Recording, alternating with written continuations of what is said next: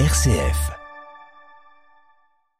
Bonjour à tous et à toutes, bienvenue sur RCF dans votre émission Fraternité Loiret, l'émission de solidarité qui met en lumière les personnes, les, associ- les associations et les événements pour les plus démunis ou les plus fragiles au quotidien sur le Loiret. Aujourd'hui, nous avons la grande joie d'accueillir trois personnes de l'hospitalité diocésaine d'Orléans, Nicole, Béatrice et Dorothée, qui vont nous parler du futur pèlerinage. RCF. La joie se partage. Je vais d'abord m'adresser à Dorothée, puisque vous êtes la présidente de l'HDO. Est-ce que vous pouvez, vous étiez venue il y a quelques mois pour euh, présenter un petit peu, mais est-ce que vous pourriez rappeler rapidement à nos auditeurs euh, ce que vous faites et quel est ce pèlerinage que vous animez?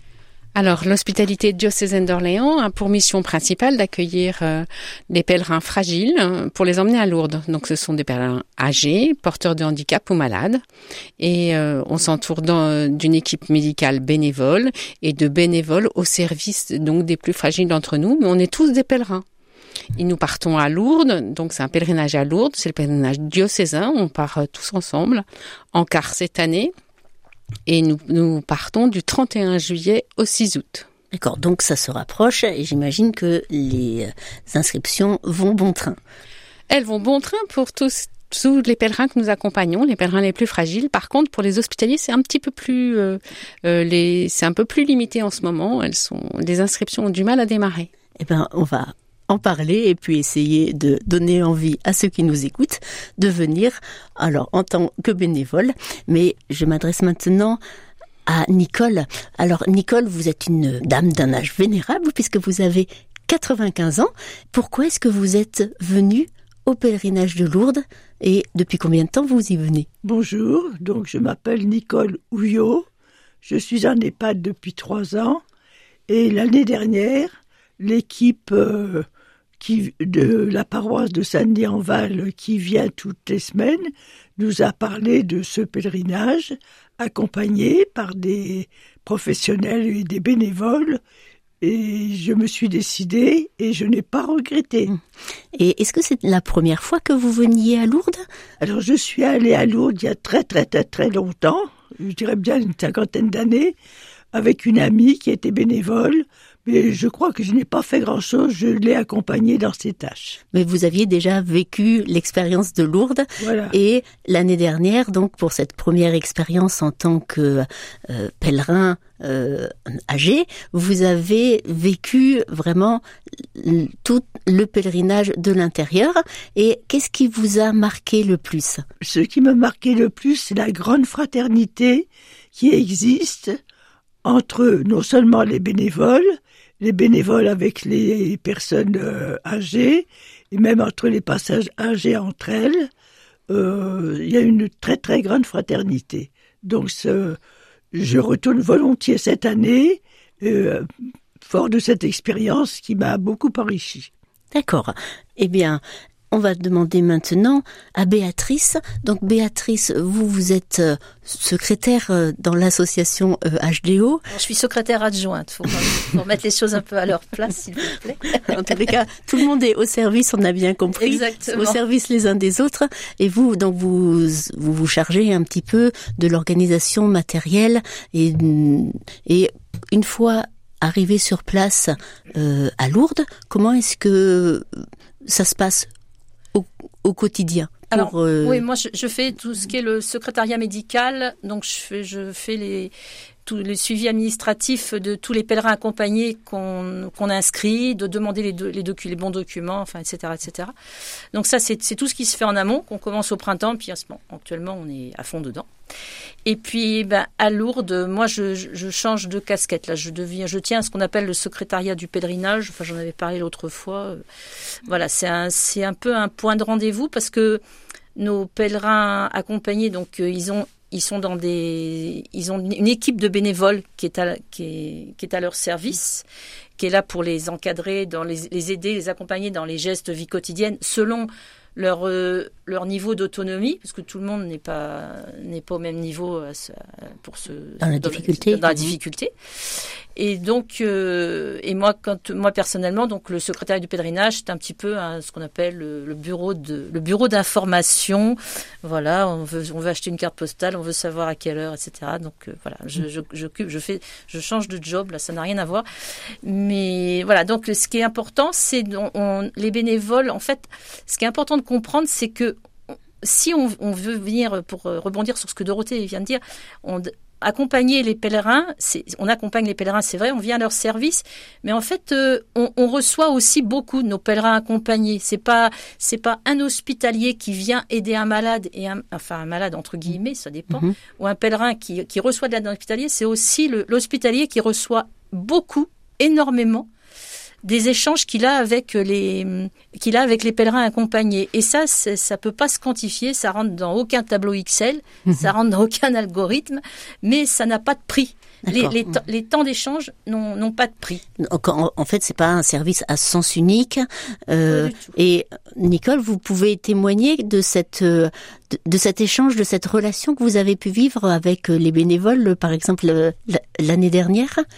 C'est une, relation très sympathique, ne serait-ce que quand on va au bureau de Béatrice, elle a toujours le sourire, euh, les cartes postales, elle nous conseille, elle vend des timbres, il y a un échange très sympathique avec tous les bénévoles d'ailleurs. Ils mm. sont toujours à notre disposition euh, avec le sourire, c'est formidable. Mm.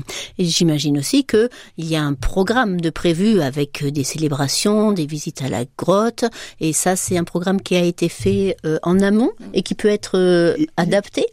Alors le programme, on dépose notre demande de programme dès le mois de septembre précédent. Ah oui, donc c'est déjà bien fixé. Là, les, les grandes célébrations euh, impondérables d'un pèlerinage sont déposées au sanctuaire euh, de Lourdes dès le mois de septembre. On a, euh, on les finalise en novembre avec le diocèse et on, on a notre réponse en février, mhm. au moment des anniversaires des apparitions de Notre-Dame de Lourdes à Bernadette.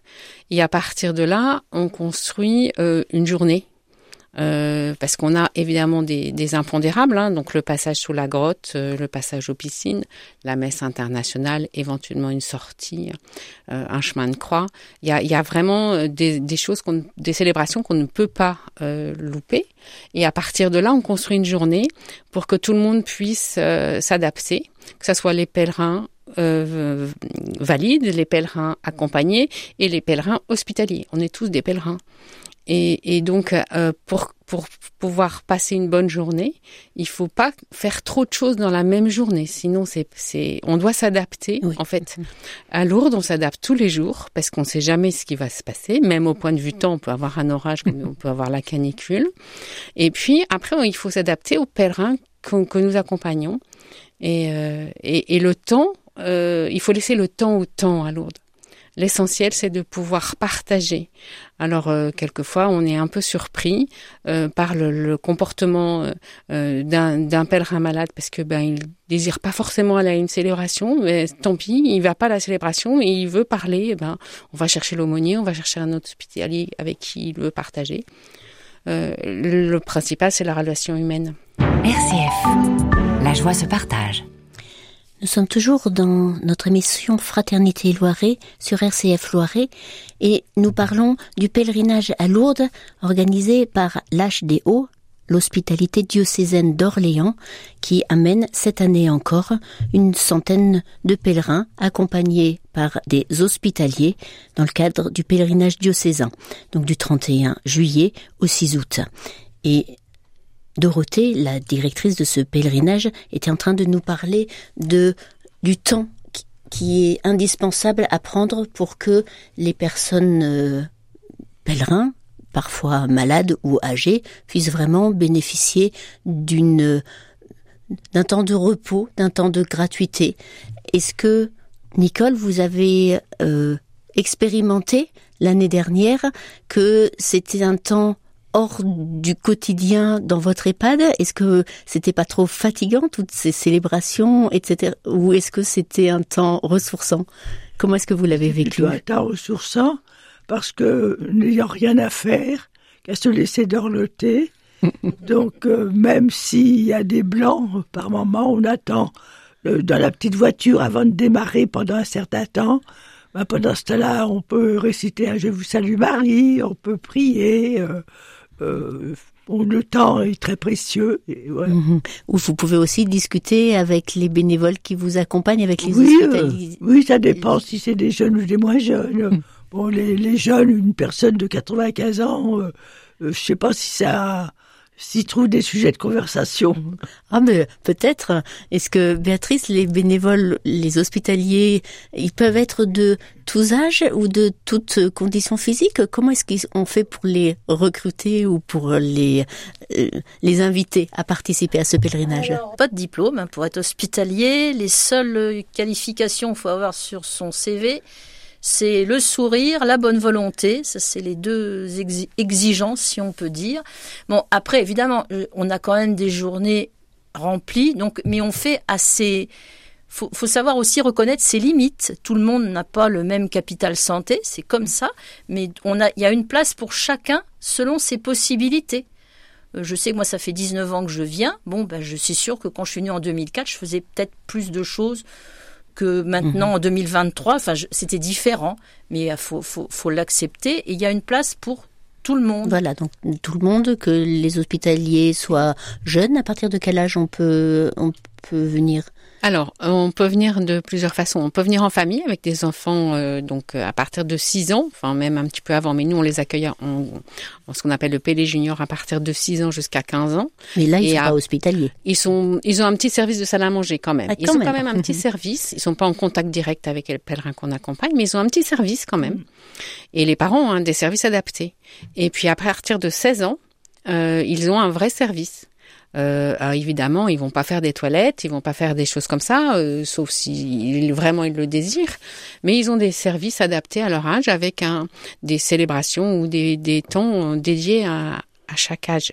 D'accord. Et à partir de là, euh, à partir de 18 ans, on peut avoir euh, des services. euh, euh, on, on- on a une liste de services, chacun choisit. On a des formations qui sont proposées avant de partir et sur place en arrivant à Lourdes. Mais euh, après, on s'adapte. euh, Enfin, chacun s'adapte euh, aux besoins, vraiment aux besoins du pèlerin Voilà, qu'on accompagne. Une école de l'adaptation.